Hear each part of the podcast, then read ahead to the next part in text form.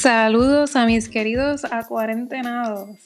Esta es Yelena Méndez desde Yarari 23 y para este primer episodio decidí tratar sobre la medicina comunitaria y tenemos dos entrevistas súper chéveres, una con la profesora Lucy Graniela y otra con la profesora Edna Santiago. Ambas son de la Inter de San Germán, son enfermeras que han trabajado en el campo de medicina comunitaria, al igual que psiquiatría por varios años. Y pues nada, espero que les guste y espero que estén igual de emocionados que yo sobre este episodio porque aprendí muchas cosas que ni sabía. Así que pasemos a ellos.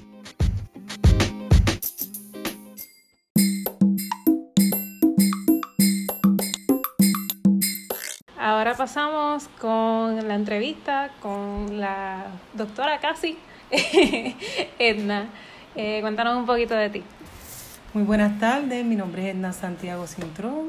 Actualmente laboro para la Universidad Interamericana Recinto de San Germán.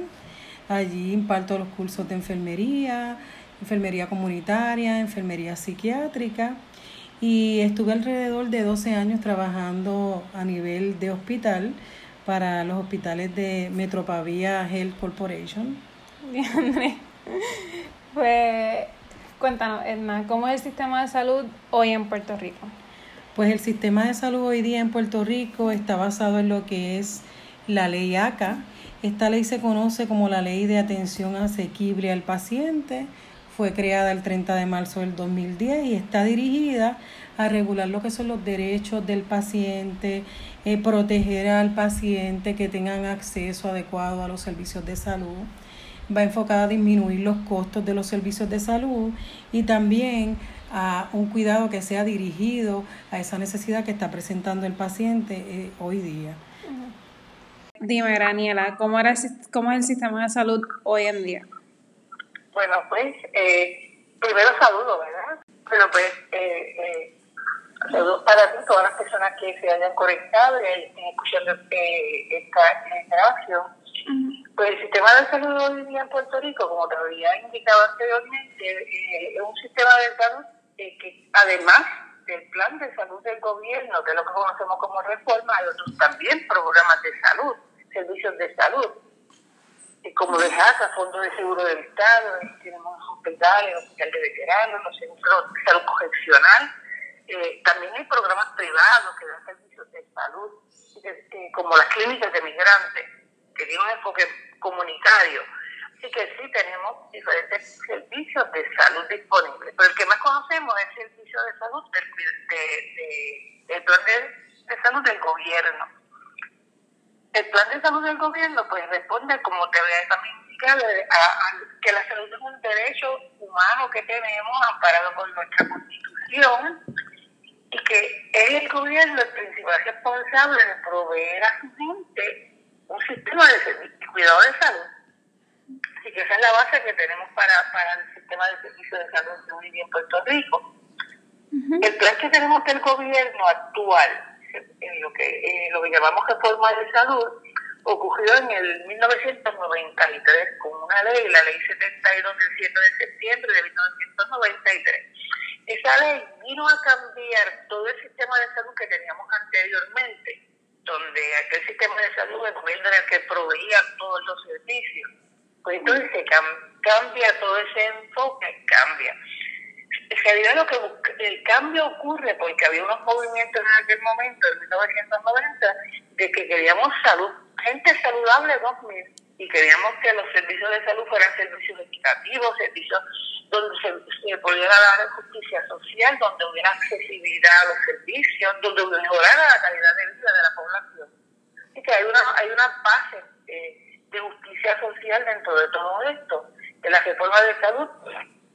Que en Puerto Rico, además de tener pues esos principios tan importantes, ¿verdad?, para crear la reforma de salud, también ocurría eh, otros problemas como era la dualidad de servicios, porque teníamos realmente dos enfoques en los servicios de salud los, las personas médico indigentes tenían el servicio de salud del gobierno y las personas que tenían sus planes privados pues tenían todos los servicios privados, especialistas, iban a otros hospitales donde estaban los, los, médicos indigentes, o sea, tenían otros servicios, pero así que se daba esa dualidad. Así que se quería romper con esa dualidad también con el alto costo que tenían los servicios de salud. Así que el gobierno cambió esa, esa, fórmula ese paradigma y entonces el gobierno pasa de ser un proveedor directo de servicio a uno de asegurador.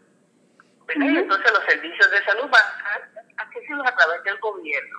El Departamento de Salud mantiene o ¿verdad? La parte de educación y salud, la de los costos, y entonces es el Departamento de Salud quien crea este modelo, escoge, perdón, escoge el modelo de, eh, de cuidado dirigido. Y ese era el modelo que en ese momento y que hay todavía en los Estados Unidos, lo que se conoce como el HMO, que es la Organización de, eh, Médica, de, Médica de Salud.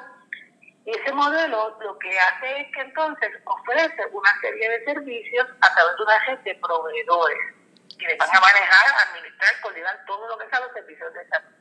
En aquel momento ocurre la venta de hospitales y entonces se crea un modelo de, servicios de salud diferente, donde el gobierno administra hacer, ¿verdad? Administración de. O sea que el gobierno entonces cualifica a los beneficiarios a través de la de, asistencia médica y entonces se crea el modelo de gobierno dirigiendo, eh, cualificando a los beneficiarios eh, donde se tienen unos, unos, programas categóricos, como lo es eh, el madre asistencia médica, en donde después se cualifica salud ambiental, registro demográfico y el control de enfermedades de todo eso es lo que tiene el gobierno. Pero entonces, todo lo que es servicio directo, cuidado, pues entonces pasa a manos privadas, por la venta del hospital. Y entonces ahí entran los intermediarios, las aseguradoras, y esas aseguradoras pues se quedaron entonces las asociaciones de práctica independiente, que es lo que conocemos como IPA. Y ese nombre y eso fue cambiando, ¿verdad? En transcurso de eso fue cambiando. El pago pues también es diferente a lo que teníamos antes del 1993, porque entonces ahora el pago es un pago prospectivo, donde hay un pago fijo, adelantado por una cantidad de personas, de suscriptores, de beneficiarios, y no por servicio. Antes no, antes del 1993, cuando cambiamos, se forma por el pago de la prospectiva, la persona que recibía el servicio y entonces se hacía el cobro. Y antes, antes también estaba lo que había dicho de las clínicas rodando. pues lo que pasa es que el modelo que teníamos también antes de salud era un modelo, pues como te digo, era primero que el gobierno era, el departamento de salud era quien estaba a cargo de ese sistema de salud, y entonces el modelo que nosotros teníamos en aquel entonces era un modelo por regiones Okay. al, eh, al ser un servicio, eh, servicio de salud regionalizado, pues entonces eh, iba por niveles, nivel primario, nivel secundario, nivel terciario y supraterciario. Entonces, a nivel primario, pues la, los diagnósticos y tratamientos que se dan en los pueblos, y también eh, en, muchos pueblos tenían los hospitales municipales que se daban servicios. Uh También a nivel de pueblos habían programas de, de eh, en las comunidades donde pues habían unos eh, dispensarios, muchos eran rodantes, donde iban en ciertos días en la semana a esas comunidades y entonces se le daba el cuidado a las personas dentro también de sus comunidades. Eso, eso, eso también desapareció. Sí. Ese modelo fue desapareciendo. ¿Y cómo pues, esto? No desapareció inmediatamente con la reforma, pero fue con el tiempo, o sea, en la medida en que se fue implantando todo, todas las reformas, pues ese modelo también desapareció.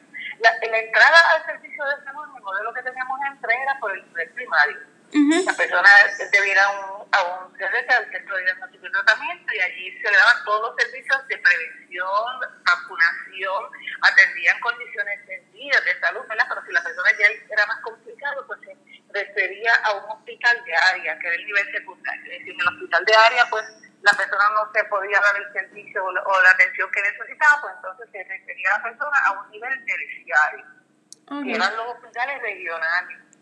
Y... Teníamos el Centro Médico de Mayagüez y teníamos también los supraterciarios, que era el Centro Médico de Río Piedra y el Centro Médico de Mayagüez es un supraterciario.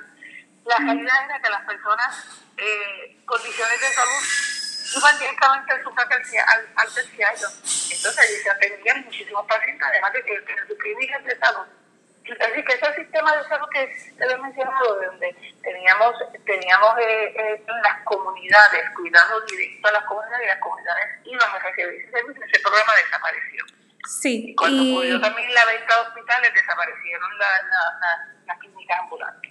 Sí, y pues si viniéramos a traer esto a hoy en día? O sea, esto de visitar a los pacientes, el doctor, en vez del paciente venir a donde el doctor.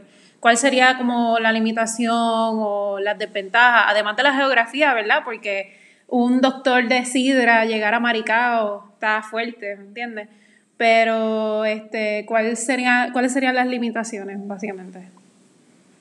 Bueno, es que ese modelo de salud, de salud comunitaria o de eh, lo que en comunidades saludables, pero lo que tú quieres con ese modelo es que la, y fíjate, no es solamente la, la, salud física de las personas, también incluye el ambiente, que sean ambientes seguros y ambientes saludables.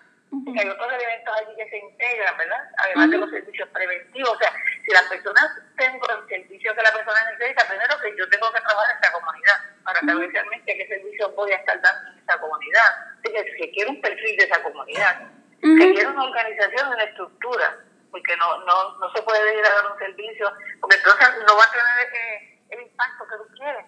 Se quiere entonces una comunidad que esté preparada para recibir ese tipo de servicio, que conozca. Pero entre la telemedicina, que es una opción bastante buena, pienso yo, o las visitas a la casa o continuar con el sistema, ¿cuál sería la mejor solución ahora mismo? Ahora mismo la, yo entiendo que la telemedicina sería muy efectiva, ¿verdad? Pero no solo enfocarnos en, cómo está la salud física de la persona. Nosotros somos sociables y más en nuestra cultura puertorriqueña, ¿verdad? Y estar acuartelados en la casa. Quizás yo pueda estar bien físicamente, pero mentalmente empieza la persona, ¿verdad? A deteriorarse, a quebrantarse, porque eh, no estamos acostumbrados quizás a estar solos, a, no recibir las visitas de la familia, ¿verdad? Ese contacto. Nosotros somos gente biopsicosociales y necesitamos de la otra persona, de poder hablarle, de contarle cómo estoy. Y también a través de las videollamadas podemos tener el proceso de, de, acercarnos a la familia, pero no es lo mismo, ¿verdad?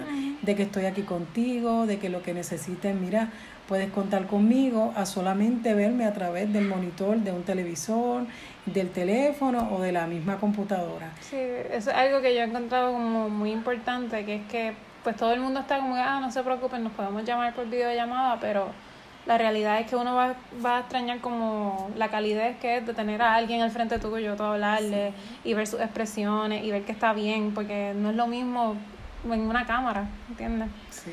Así que yo entiendo que también que ese es como un factor que todo el mundo se está olvidando, que es que, ok, el distanciamiento social está haciendo algo bueno, pero a la vez estamos afectándonos un poquito más porque somos una sociedad con una, una salud mental muy frágil ahora mismo, porque acabamos de pasar terremotos, María, y muchas cosas que hemos pasado que todavía estamos con una mentalidad muy frágil.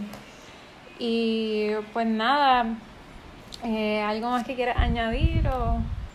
Es importante que entonces creemos iniciativas para fortalecer el aspecto mental en la población, porque yo sabemos que me tengo que quedar en la casa, tengo que hacer distanciamiento ¿verdad? social por beneficio y por la vida, ¿verdad? Por evitar contagiarme, pero mientras, ¿cómo hago para controlar la ansiedad?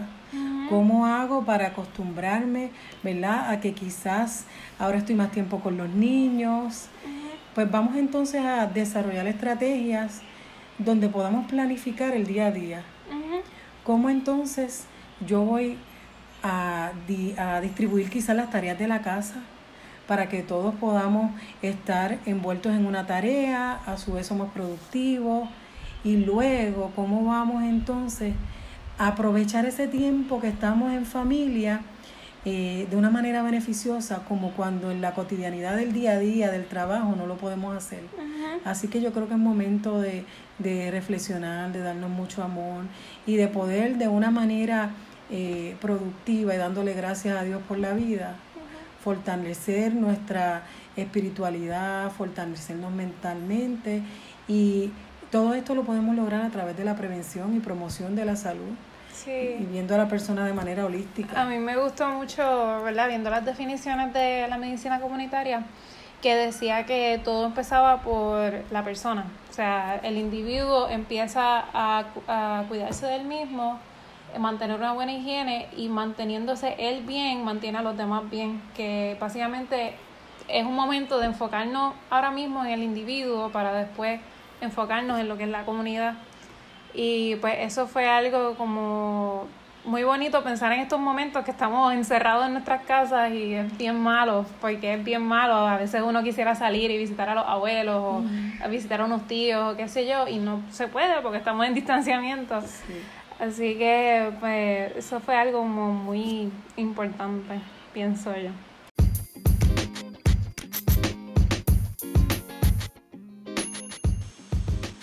Bueno, pues esto ha sido todo por hoy. Espero que se estén protegiendo en estos momentos porque recuerden que el bienestar de nuestros abuelitos depende de nosotros y mientras nosotros nos mantengamos bien, nuestros abuelitos se mantienen bien y mientras nosotros nos mantengamos bien, más rápido se acaba esto y más rápido podemos ir y viajar a todas las partes de la isla, ir a la playa y poder volver a nuestra normalidad. Espero que tengan un día bien bendecidos y recuerden siempre planificarse bien, buscar formas de despejar la mente. Ahora mismo hay muchos canales de YouTube de yoga y hay muchas redes que te pueden ayudar a meditar, a buscar una paz interior, porque sé que no es fácil estar todo el día encerrado en una casa solo. Yo lo entiendo, yo estoy sola todo el tiempo. Y pues nada, eh, que la fuerza los acompañe.